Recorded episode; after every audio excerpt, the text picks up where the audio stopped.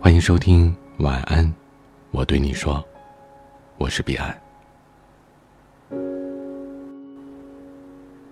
今晚分享的话题是：不拿赚钱当回事的姑娘，该醒醒了。前天手机上收到了腾讯新闻的推送，标题很揪心。二十三岁女孩为救绝症妹妹，与嫁人筹钱。十五岁的妹妹中考之前，被确诊为急性淋巴性细胞白血病。二十三岁的姐姐辞职回家照顾。小飞单身的数字心惊肉跳，父母在外奔波筹钱，全家的压力越来越大。姐姐说，想把自己嫁出去，用彩礼钱救妹妹。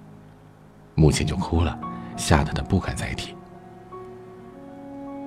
我感慨，不测风云的意外真的无常，血浓于水的亲情真让人感动。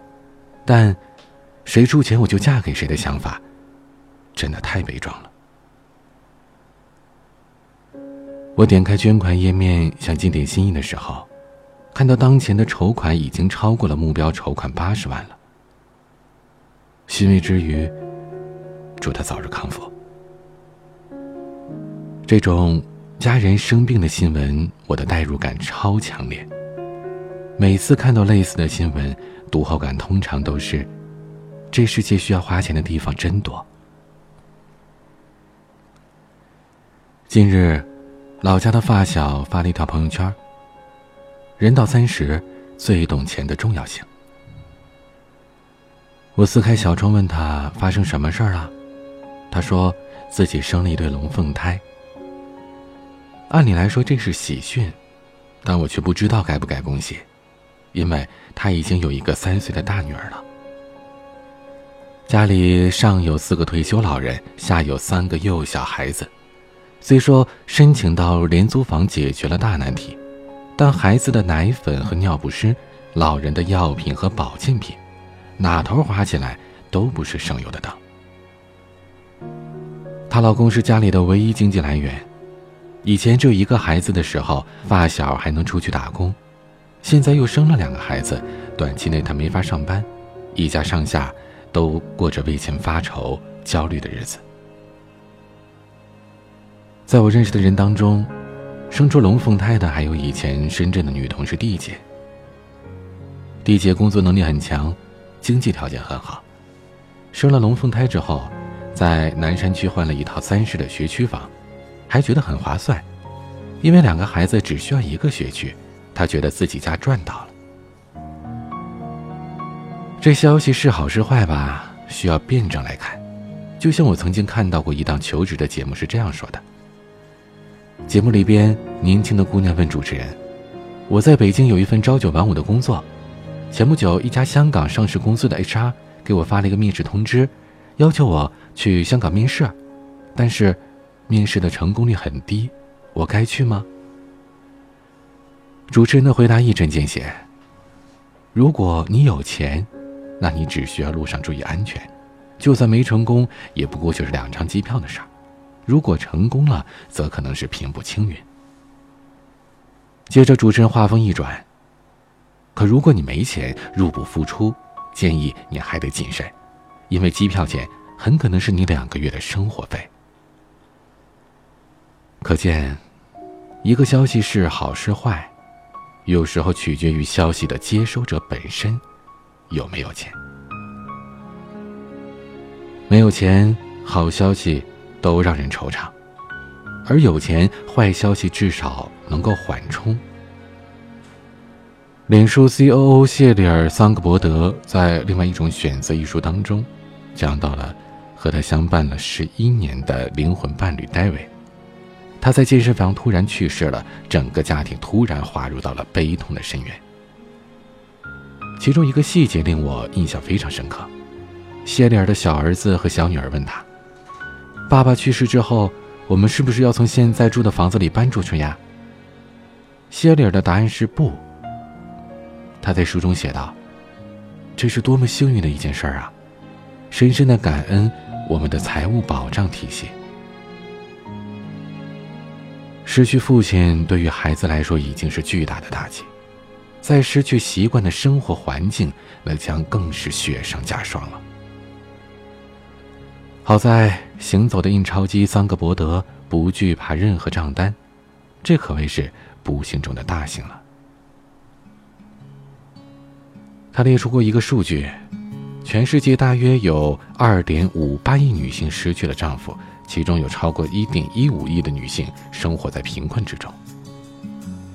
对于收入不高、福利不完善的女性来说，除了失去挚爱的毁灭性打击之外，丧偶的女性连满足生活最基本需求的收入都没有。我一个女性朋友，她老公需要外派两年，去其他城市的一所大学脱产学习。她辞去了工作，跟她老公去了这所城市。刚开始，她找工作四处碰壁，觉得她老公工资挺高的，加上在学校里住宿舍、吃食堂，花销也不大，就没有继续求职。她老公刚开始感恩她为家庭的付出，也心疼她的遭遇，觉得两年之后就回原先的城市，期间就算自己的媳妇儿不工作，也完全养得起。可感恩和心疼随着时间逐渐的弱化。她老公也越来越看不惯她老婆的手心向上和无所事事。有一次，她老公竟然在话里话外的讽刺她：“挣是不会挣，花倒挺会花的。”我这个朋友痛定思痛，当天就上网投简历去了。之前有部电影叫《博德小姐》，比起想冲破束缚为自己取名 Lady Bird，这个博德小姐，我对她的母亲印象更深。因为他的母亲有着与长期缺钱相匹配的面容和性格。因为家庭吃紧，女儿想考纽约的大学，他的母亲甚至说出：“你都不值那个州的学费。”这种刻薄的话，把他女儿气得跳车了。他母亲买东西总是锱铢必较，遇事马上把他们折算成米面开销。每次他女儿路过城区的大房子时，都常常幻想着有钱人的生活。博的母亲活成了苦大仇深状，活得拘谨又紧绷。如果能多赚点钱，可能他会更加松弛的去生活，更从容的爱女儿。女人需要花钱的地方实在太多了，这句话在我的感慨当中出镜率是很高的。在社会新闻里，在熟人的遭遇里，在电影情节里，在字里行间里，也在我的亲身经历里。比如，在上街的时候，我自诩是理性的消费者，用到魏晋南北朝也用不完的唇膏，我用完才会买新的。生活上需要的东西贴在便利贴上，也不太冲动购物。就算我这种花钱记的理性担当，可同样对于很多物质产品是一见钟情。翻完了吊牌，跟他们说等我多赚点钱再来接你们回家的内心戏也是不少的。再有就是理发的时候，我常年选择一家比较贵的工作室，环境洁净，音乐有品，没有尬聊，满墙的书。我很享受理发的时光。每次听店主讲起来跑过的马拉松、读过的好书，都觉得值回票价。头发和头脑都收获了清爽。很多时候，我甘愿为小确幸支付溢价价格。还有就是生病的时候，尤其是家人生大病的时候，在医院的墙比教堂听到了更多的祈祷之后，我想再加上一句。医院的走廊比彩票站呼唤更多的好运。我在医院的楼道间听过不少人打电话向亲朋好友借钱治病，而让我最百感交集的，是去年有段时间我请假回家陪我妈去打化疗。有一次听到我妈的一位病友的女儿说，化疗针水有国产和进口之分，国产的疗效进步大，有医保承担大头。而进口的某个针水单价比国内的贵五倍，医保还报销不了，但听说副作用小得多，好药对人的伤害更小，你看见人家李开复打化疗都不带掉头发的。我妈好像知道我想说的话似的，说是知道我的心意，但这是持久战，她已经下定决心用国产药了，让我不必再劝她。我心里知道，如果我不差钱，她可以少受罪。那一刻，我赚钱的欲望达到了巅峰。我看到过很多热门的文章，标题都类似于“为什么女人要多赚点钱”。我就纳闷儿啊，山无棱，天地合，才敢与钱绝，这个问题还需要问吗？可后来我发现，身边不把赚钱当回事的女人是一抓一大把。有上了年纪的母亲劝女儿找个有车有房的男人嫁了，比拼事业靠谱多了。有结了婚就无心工作的少妇觉得，自己老公赚的钱足够多，自己不必辛苦工作。还有生了孩子就把工作当消遣的妈妈觉得，不管赚多赚少，有份工作就行了。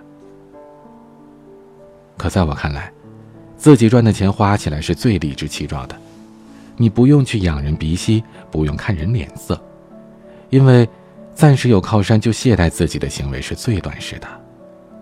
把工作当消遣的人也赚不到钱，同样都上班八小时，来都来了，你干嘛藏着掖着的不发挥才干呢？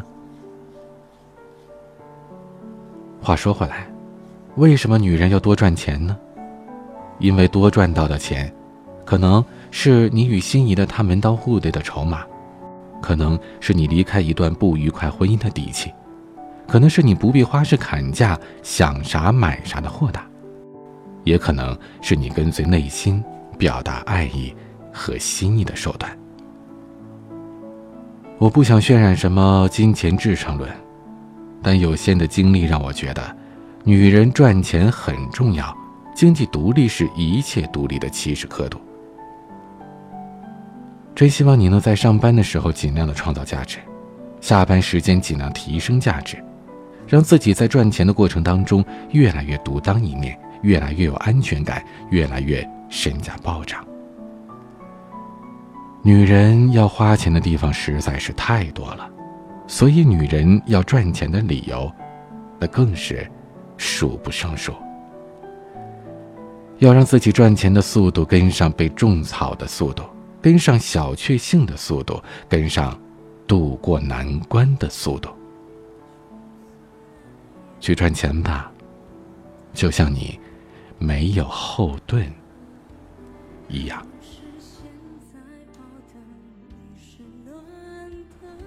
今天的晚安曲是叶炫清的《想自由》。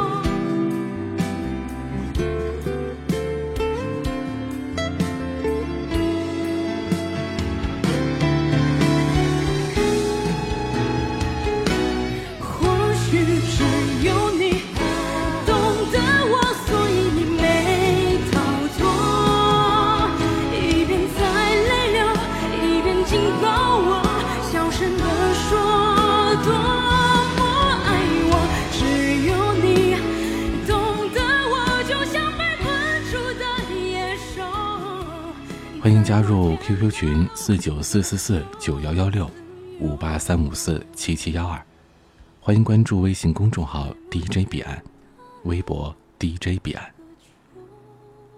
我是彼岸，晚安。